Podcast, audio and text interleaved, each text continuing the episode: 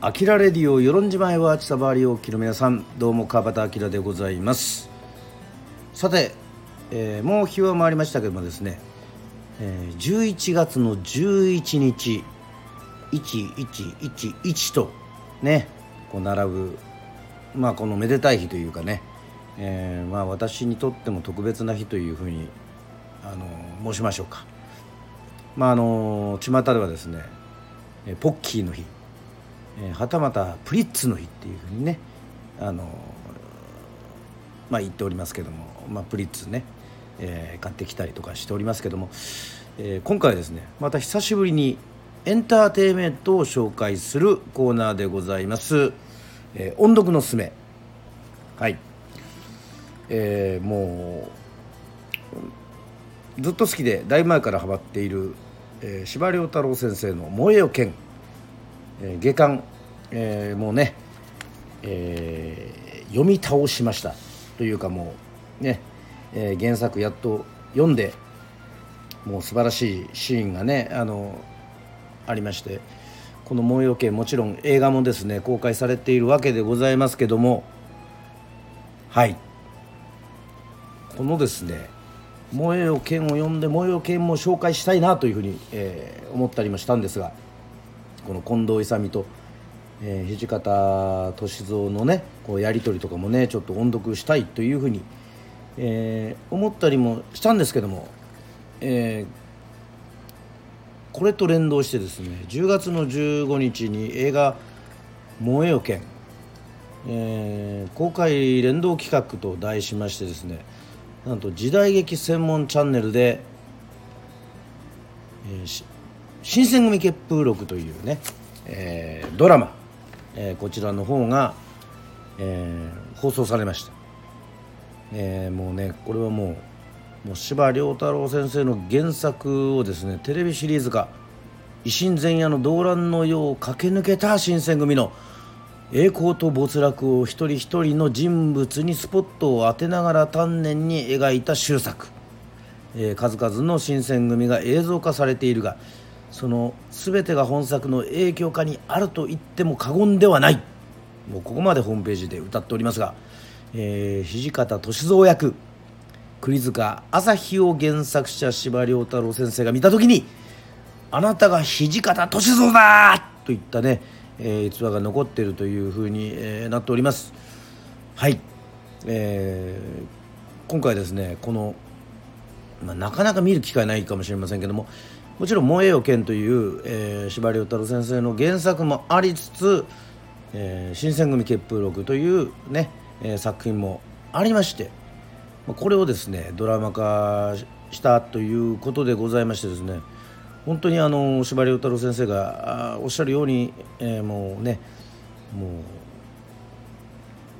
う「燃えよ剣の」まあ、下巻の原作を読んでてもですねまだあの原作はあのこの「新選組血風録は読んでないんですけどもこの「燃えよ君」を呼ぶためにですねなんかこうもう今やってるあの燃えよ剣はまだ見れてないのでね何とも言えませんけどもこの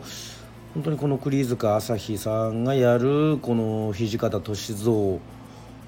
のこの顔をねこうなんかねこう思い出してしまうというか、えー、そういったドラマでございました、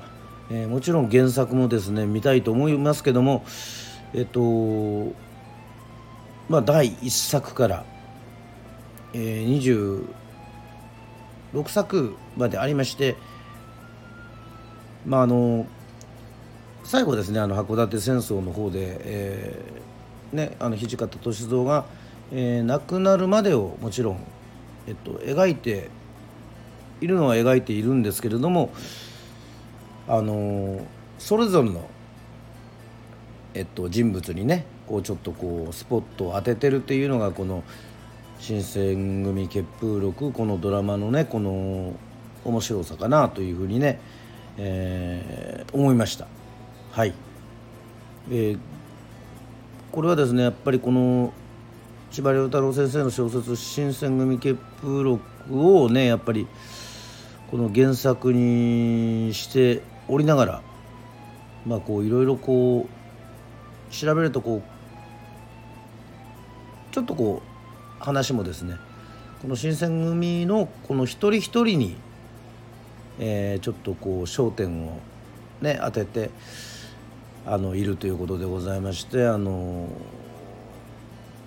直木田だったり、えーね、近藤勇だったりそのまあ別れのシーンとかもいろいろ見てですね、まあ、とにかくこの白黒っていうのがまたなかなかねあの